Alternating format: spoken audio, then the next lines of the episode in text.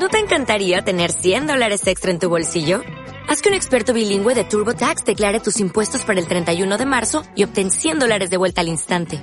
Porque no importa cuáles hayan sido tus logros del año pasado, TurboTax hace que cuenten.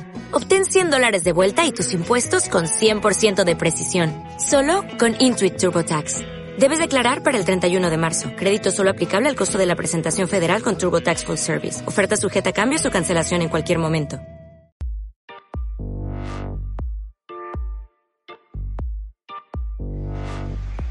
Este es el podcast Reformando tu Mente.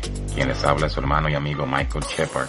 Que la paz de Dios sea con todos ustedes, esperando que se encuentren bien a pesar del tiempo de pandemia que nos ha tocado vivir. Pero confiamos en que Dios nos sostiene con su mano fuerte. Bien, para esta primera entrega de este podcast estaré tratando el tema la libertad cristiana. Dentro de este tema muchos se cuestionan qué cosas pueden o no pueden hacer dentro de esta libertad, como por ejemplo hacerse un tatuaje, beber vino, ir al cine, bailar, escuchar música secular, beber café, si la mujer puede usar maquillaje, prendas y pantalones, si el hombre puede dejarse el cabello largo y la barba, entre otras cosas.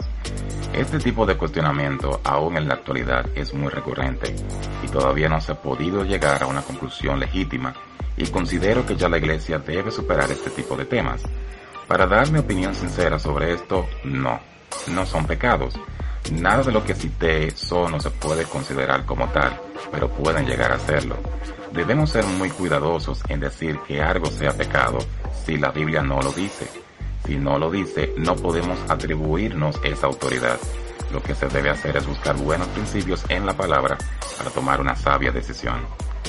Antes de determinar que algo sea pecado, es bueno que busquemos la definición de la misma, para así saber si en realidad lo son.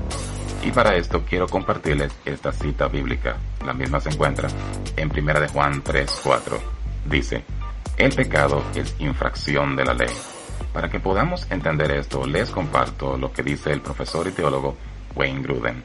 Él dice al respecto, el pecado es no conformarnos a la ley moral de Dios en acciones, actitudes o naturaleza. Lo definimos aquí en relación con Dios y su ley moral. El pecado incluye no solo las acciones individuales, tales como robar o mentir o matar, sino también las actitudes que son contrarias a las actitudes que Dios requiere de nosotros. Esto lo vemos ya en los diez mandamientos, los cuales no solo prohíben acciones pecaminosas, sino también actitudes erróneas. No codices la casa de tu prójimo, no codices su esposa, ni su esclavo, ni su esclava, ni su buey, ni su burro, ni nada que se le parezca. Éxodo 20:17. Con esta definición podemos determinar lo que es en sí el pecado y no crear nuevos pecados fuera de esta definición. Ahora bien, si el tatuaje, por ejemplo, va en contra de esa ley moral de Dios o de su carácter santo, pues no lo hagamos. Y esto incluye todo lo citado hace un momento. Ahora bien, para que no haya confusión, cuando digo que no son pecados, no significa que debemos hacerlo mucho menos debemos abusar de esa libertad que tenemos en Cristo para nuestro deleite e incurrir en un libertinaje sin frenos. Este tipo de cosas no son esenciales para el cristianismo, no son doctrinas absolutas. Esto ya quedaría a opción de cada quien bajo su responsabilidad y evitando los extremos. Y aquí es donde digo que pueden llegar a ser pecado. Si usted, por ejemplo, decide hacerse un tatuaje, está bien, yo no lo voy a condenar. Pero el problema está cuando ya usted tiene más de 15. Ya esto deja mucho que decir. O el caso con el café. Usted puede tomarse una o dos tazas al día, pero no se lo tome todos los días al punto de que ya no puede vivir sin eso. Y aquí digo lo siguiente. Si Dios es tu valor infinito, lo más apreciado de tu vida, que lo amas con todo tu ser, nada de esas cosas te hará falta. Completos estamos en Él.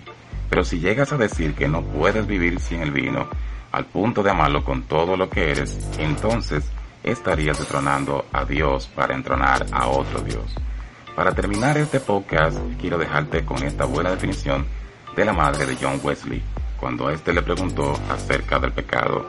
Dice, todo lo que debilita tu razón, afecte la sensibilidad de tu conciencia, oscurezca tu percepción de Dios o le quite sabor a las cosas espirituales.